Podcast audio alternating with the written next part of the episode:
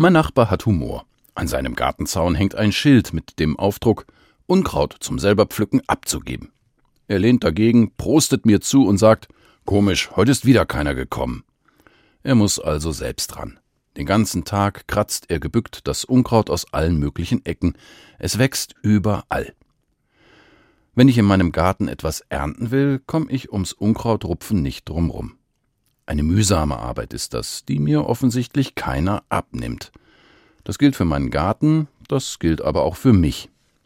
Manchmal habe ich böse Gedanken, manchmal fälle ich schnell schlechte Urteile über andere, manchmal verrenne ich mich in bösen Meinungen.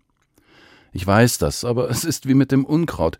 Es wächst immer wieder und kommt an allen möglichen Ecken hervor. Ein alter Lehrer von mir sagte bei solchen Gelegenheiten Solche Gedanken sind geistiges Unkraut die müssen sie an der Wurzel greifen und aus dem Kopf rausreißen. An diesen Spruch erinnere ich mich oft. Je älter ich werde, desto mehr stimme ich ihm zu. Es gibt schlechte Gedanken, die mich quälen, böse Meinungen, die sich in meinem Kopf festsetzen. Es ist notwendig, so etwas rauszureißen. Das ist mühsam, nimmt mir aber keiner ab. Unkraut wächst halt immer wieder. Das bedeutet für mich aber nicht, dass ich mich damit abfinden möchte im Garten und im Denken nicht. Dabei hilft mir auch, wie Gott über uns denkt. Er sagt, ich weiß wohl, was ich für Gedanken über euch habe, Gedanken des Friedens und nicht des Leides.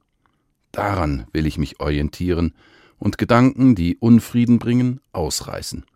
Und wo es mir nicht gelingt, bin ich sicher, wenn ich Gott darum bitte, hilft er mir dabei.